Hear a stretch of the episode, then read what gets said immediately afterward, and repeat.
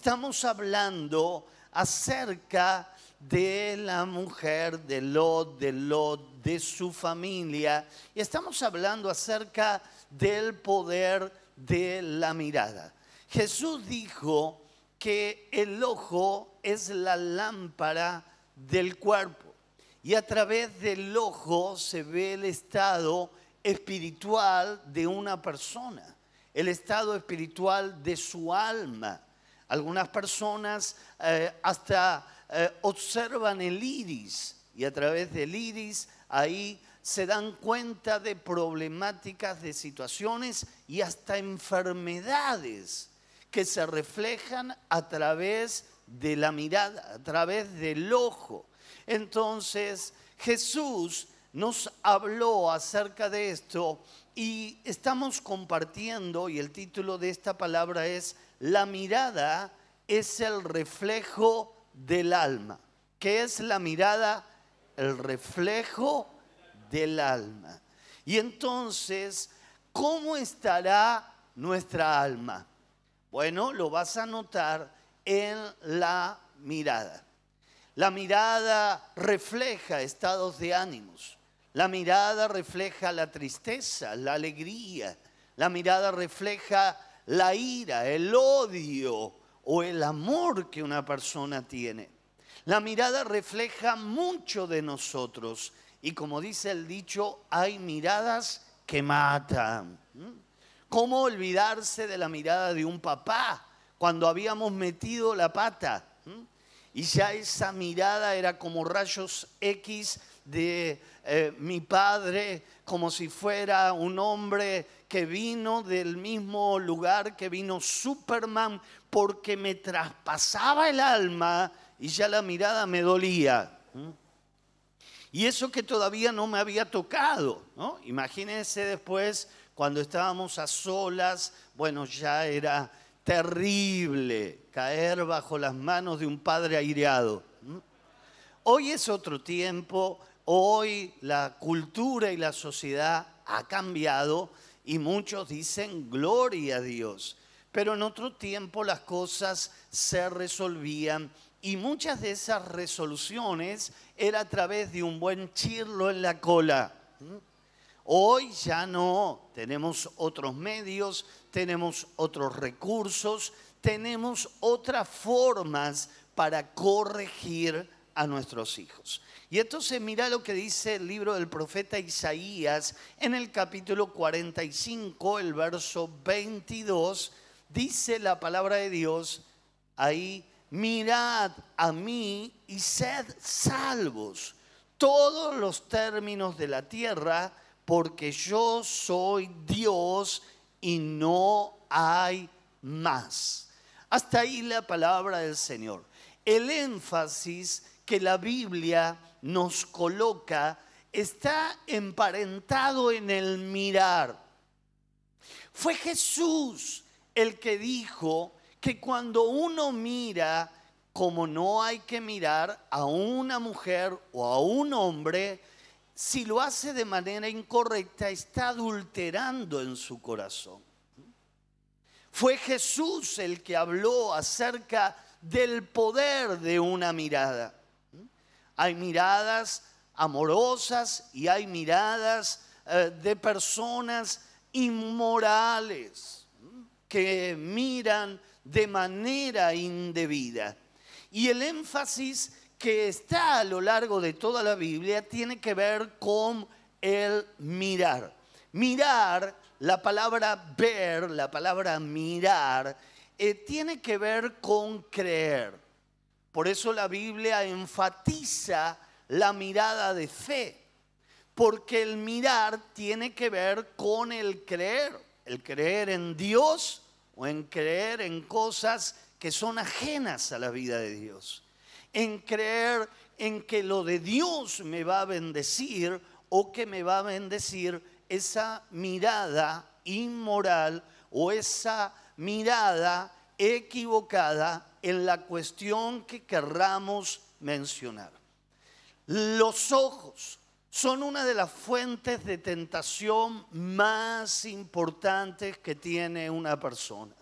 A través de los ojos entra el pecado, a través de los ojos entra la tentación, y no solo en el, en el ámbito de eh, lo eh, con el sexo opuesto o en el ámbito eh, sexual, sino también en el ámbito de la codicia, en el ámbito económico. Muchas personas se tientan por mirar lo que no tienen que mirar. Y es ahí donde una persona puede confundirse. Me acuerdo cuando eh, yo trabajaba en, el, en un banco y mm, eh, me habían dado eh, ahí la responsabilidad de administrar una bóveda llena de billetes de dólares, de pesos, y me recuerdo la persona que me formó, yo era muy joven, a los 17 años ya estaba trabajando en ese lugar y muy pronto en mi responsabilidad, en mi desarrollo, me pusieron a cargo de todo. Y entonces ahí la persona que me formó me dijo, nunca mires este dinero como propio. Nunca mires el dinero como dinero, porque ese día te vas a confundir y te vas a tentar. ¿Cuántos se acuerdan de ese tesorero Friendich? ¿Eh? Los más grandes quizás lo recuerdan.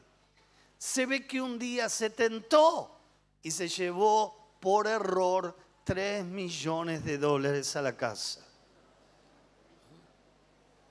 ¿Cuántos recuerdan esa historia hace muchos años? ¿no?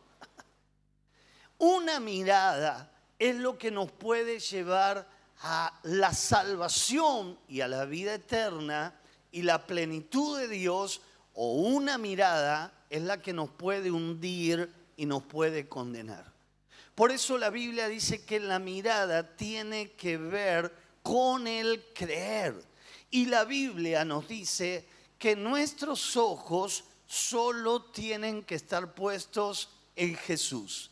La Biblia habla acerca de esta realidad, de que tenemos que poner nuestros ojos en Jesús, el autor y el consumador de la fe. Si vos pones tus ojos en Jesús, no habrá lugar para la tentación. Si vos pones tus ojos en Jesús, probablemente vayas a seguir sus pisadas cada día de tu vida. Si pones tus ojos en Jesús, nunca te vas a confundir, nunca te vas a equivocar, pero el día que dejas de mirar a Jesús, estarás completamente perdido y lentamente comenzarás a, hundir, a hundirte en un eh, pozo ciego que no tiene fin. Por eso vamos a ver acerca de esta realidad y lo primero que vamos a decir es que la fe es una mirada. Cuando Moisés saca al pueblo de, Dios, de Israel, de la tiranía de Faraón y de Egipto, eh, el pueblo de Dios deja de mirar a Dios. Y enseguida, al toque, se construye un becerro de oro. Y le atribuyen al becerro de oro, de oro la, la potestad de que ese becerro lo había liberado de Egipto que ese becerro había sido quien había desatado las plagas en Egipto. Mira qué ironía, mira qué trampa. ¿Cuánto tiempo pasó? No pasó nada. Y se olvidaron del Dios vivo y se hicieron un Dios conforme no a la semejanza del Dios Todopoderoso, sino a su propia semejanza. Y ese Dios que se hicieron llevó al enojo de Dios, que es un Dios celoso y que enfatiza que solo a Dios y solo a Él adorarás. Y el nombre que es sobre todo nombre es el nombre de nuestro Dios. Y entonces ahí empieza la debacle del pueblo de Dios, un pueblo que tenía que entrar rápido a la tierra prometida, que fluía leche y miel, que había bendición eh, en gran manera, pero porque dejaron de mirar a Dios, el Dios vivo, el Dios todopoderoso, comenzaron a dar vuelta en el desierto por espacio de 40 años. Y un día la trampa fue que comenzaron a hablar mal de Moisés. Y entonces esto llegó a oído de Dios. Moisés yo no sé si se había dado cuenta o no se había dado cuenta, pero lo cierto es que Dios dijo, esto yo no lo voy a permitir. La Biblia habla acerca de Moisés que era profeta de Dios, sacerdote de Dios y que era el hombre más manso que había sobre la faz de la tierra.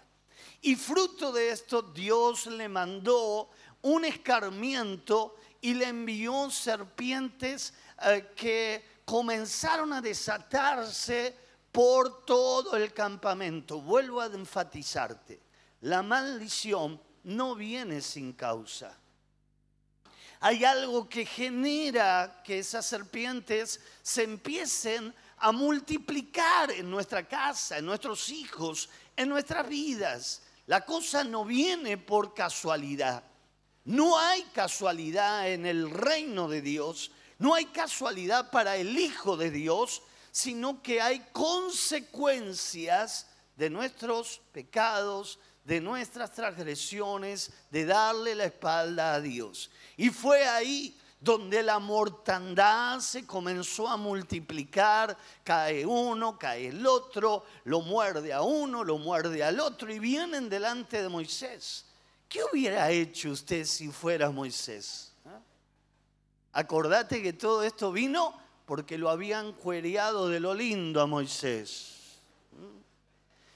¿Qué hubiera hecho usted? ¿Eh? Yo no sé pero por ahí el viejo Gustavo en otro tiempo hubiera dicho, que te arregles, ¿eh?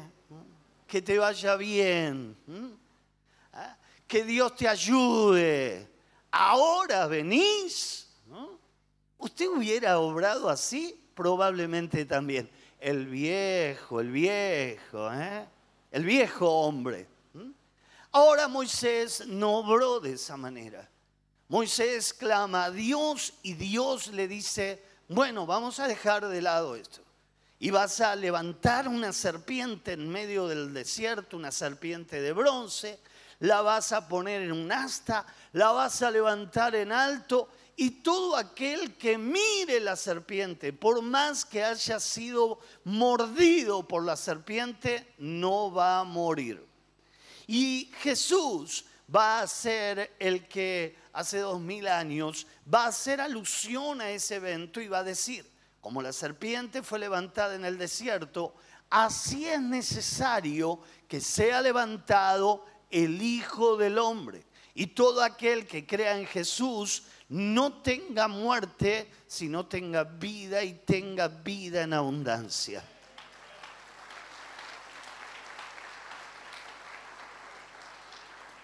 Imagínense, Moisés le dice al pueblo, ¿cuántos fueron mordidos? Yo, yo, yo, yo, yo, se van a morir. Pero hay algo que puede evitar esa muerte. ¿Qué es? Miren la serpiente de bronce. Imagínate a la gente ahí mirando la serpiente. Yo creo que los ojos se le salían para afuera. Claro, si no había otra, no había esperanza. Hermano, fuera de Dios no hay esperanza. Fuera de Jesús no hay nada.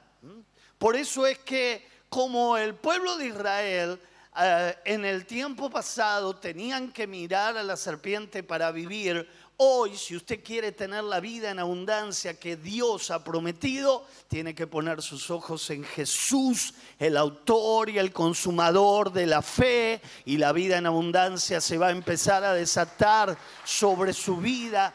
Dios comienza a poner en orden todo. Y usted pasó de la muerte a la vida, de la tristeza al gozo y a la alegría porque solo Jesús puede hacer al hombre feliz. Y es ahí donde entendemos eh, este principio espiritual. Juan capítulo 3, vamos a ver lo que dice en el verso 14 y 15, y como Moisés levantó a la serpiente en el desierto, así es necesario que el Hijo del Hombre sea levantado, para que todo aquel que en él cree no se pierda, mas tenga vida eterna. Los que miraron a él, dice el Salmo 34, verso 5. Los que miraron a él fueron alumbrados.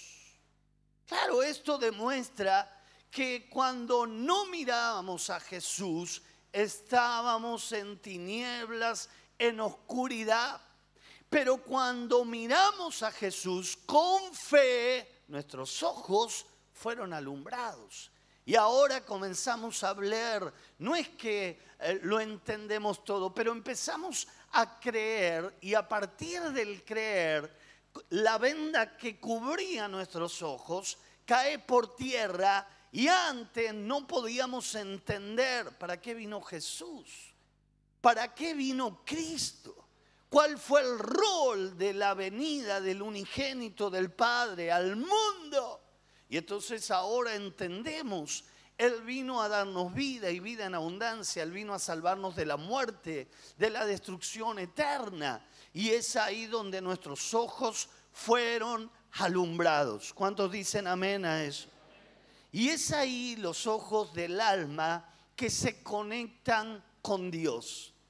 Y cuando nos conectamos con Dios a través de la mirada de fe, es donde todo comienza a cambiar y atrás queda el desaliento, y atrás queda el desánimo, y atrás queda el no puedo, y atrás queda el no voy a salir adelante, y todo cambia, cambia por medio de una mirada de fe, y comenzamos a declarar, todo lo puedo en Cristo que me fortalece, Él estará conmigo todos los días hasta el fin de los tiempos, el que comenzó la buena obra será fiel en completarla en Cristo Jesús.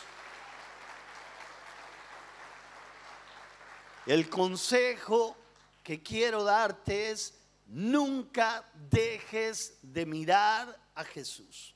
Cuán simple es. Solo tengo que mirar a Jesús. No requiere de fuerza, no requiere eh, de eh, saber, no requiere eh, de un padrino, de alguien que me ayude solo requiere de mirar a Jesús con fe. Y esto lo pueden hacer todos, los pobres, la clase media, los ricos que viven en countries o en barrios privados, porque el Evangelio es para todos. Los honestos, los demorados, los sanos, los enfermos, todos podemos mirar a Jesús con fe. Hebreos 12.2 declara puestos los ojos en Jesús, el autor y el consumador de la fe. La salvación viene por una mirada de fe en el Dios vivo, en el Dios justo, en el Dios soberano. Solo una mirada. No requiere de esfuerzo, talento, sabiduría, riqueza o fuerza, solo requiere de fe. ¿De qué requiere? Y sin fe es imposible agradar a Dios. Y aquellos que se acercan a Dios tienen que hacerlo por medio de la fe. La fe es lo que nos relaciona con el mundo espiritual, con lo que no se ve, con aquello que las personas que no tienen fe no pueden ver, mas las personas de fe han descubierto, y esto nos ha cambiado la vida para siempre. La gente que no tiene fe dice, si no veo, no creo, aún viendo, no va a creer, pues no tiene fe. Y entonces la persona está frente a un milagro y va a decir, es casualidad. La persona está frente a un milagro, como muchos de los que ocurrieron en el campamento. Oídos se abrieron, rodillas se sanaron. Dios es Dios de milagros, pero los milagros se activan por medio de la... Y es ahí donde Jesús resalta cada persona que recibe un milagro, Jesús no le resalta su condición social, no le resalta su condición económica, dónde estudió, dónde trabaja, pero sí le resalta, hijo, hija, tu fe te ha sanado. Tu fe te ha hecho libre. Tu fe, no he visto tanta fe en toda Israel, dijo Jesús como la que acabo de ver en este momento y por eso esta persona recibe el milagro. Yo quiero ver un milagro de parte del Señor. ¿Sabe que un hombre vino a Jesús y le dijo, Señor, ayúdame, ora, ora para que yo pueda tener fe? Y Jesús le va, a decir, si tuvieras fe como un grano de mostaza, harías cosas que ojo no vio ni oído yo, mas Dios tiene reservado para los que le aman. Si usted tiene fe, viva por fe. Si usted tiene fe, muévase por fe. Si usted tiene fe, cuando va a buscar ese trabajo, hágalo con la convicción. que es la fe? La certeza de lo que se espera, la convicción de lo que no se ve. No lo puedo ver, pero Dios es real. No lo puedo ver, pero Dios va a hacer un milagro. No lo puedo ver, pero ese trabajo Dios ya lo tiene preparado para mí, porque Dios es fiel, porque Dios lo prometió y Dios lo cumplirá. Amén. Y en segundo lugar, siempre que levantes tu mirada, van a empezar a acontecer los milagros. Dios es Dios de milagros.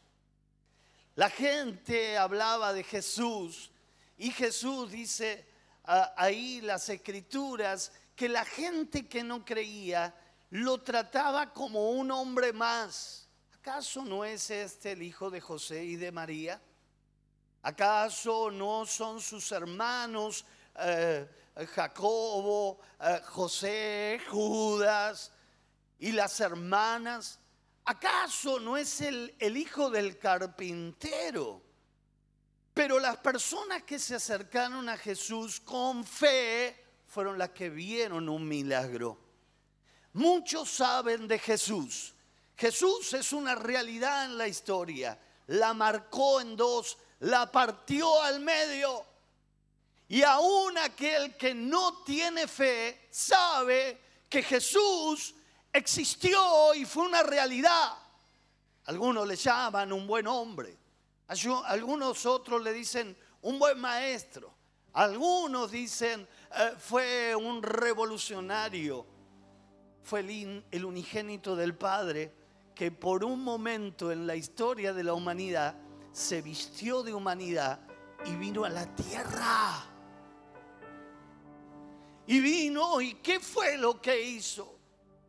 Hizo bienes en todos los que estaban enfermos. Abrió los ojos de los ciegos. La lengua de los mudos se desató. Los sordos comenzaban a oír. Los enfermos eran sanados hasta los muertos resucitaban. Y la gente decía, no hemos visto hombre así. ¿Cómo puede ser? Nadie entendía. Pero donde estaba Jesús, todo cambiaba. Los milagros se desataban. Hasta ni siquiera Jesús le imponía las manos y la gente lo tocaba a Jesús y la gente recibía un milagro. La Biblia dice que Jesús es el mismo ayer, hoy, por los siglos de los siglos. Y él dijo, yo me voy, pero no los voy a dejar huérfanos, voy a enviar al Espíritu Santo. Y a través del Espíritu Santo, hoy, el mismo Jesús que hace dos mil años, Él sigue operando milagros, hace que lo imposible se haga realidad. Porque para el que cree, todo le es posible. ¿Sabes cómo lo llama la Biblia? Locura. Pero bendita locura. Porque por medio de esta locura he comprobado que el poder de Dios es una realidad. Y mi Dios no está muerto, mi Dios está vivo. Porque ni siquiera la muerte lo pudo retener. Y al tercer día se levantó y resucitó de entre los muertos. Y este Jesús un día vendrá a buscar a lo que es de él. ¿A quién va a venir a buscar? A los que miraron con fe a Jesús. A los que pusieron su confianza en Jesús. La Biblia te dice, no confíes en el hombre. Maldito el hombre que confía en el hombre. Dios te dice, toda tu confianza tiene que estar puesta en mí. Y yo no te voy a decepcionar, yo no te voy a fallar. Gente te falla, la familia te falla. Lamentablemente es así.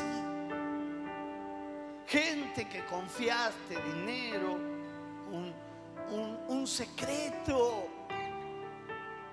Gente que le diste tu corazón y te traicionó y te engañó.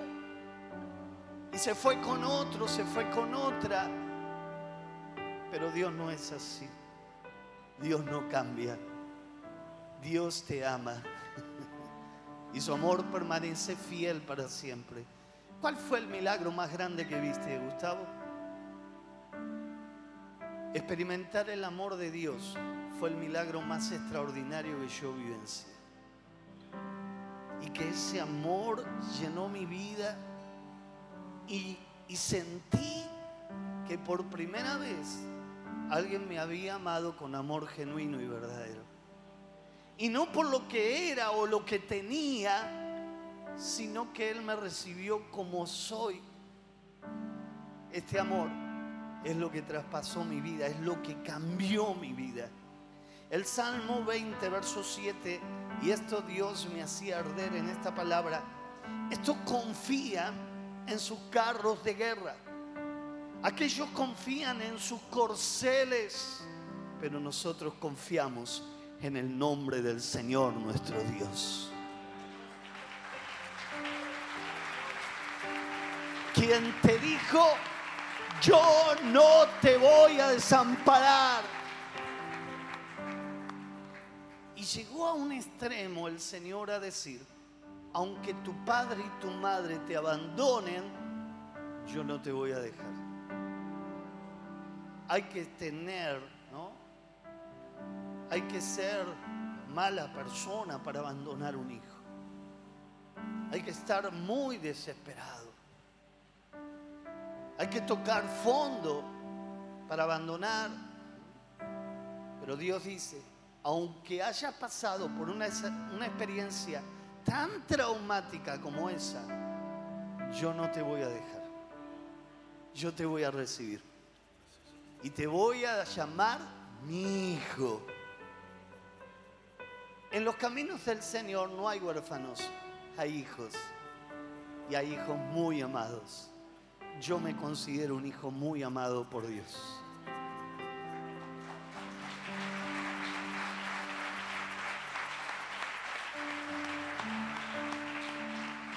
Y termino con esto.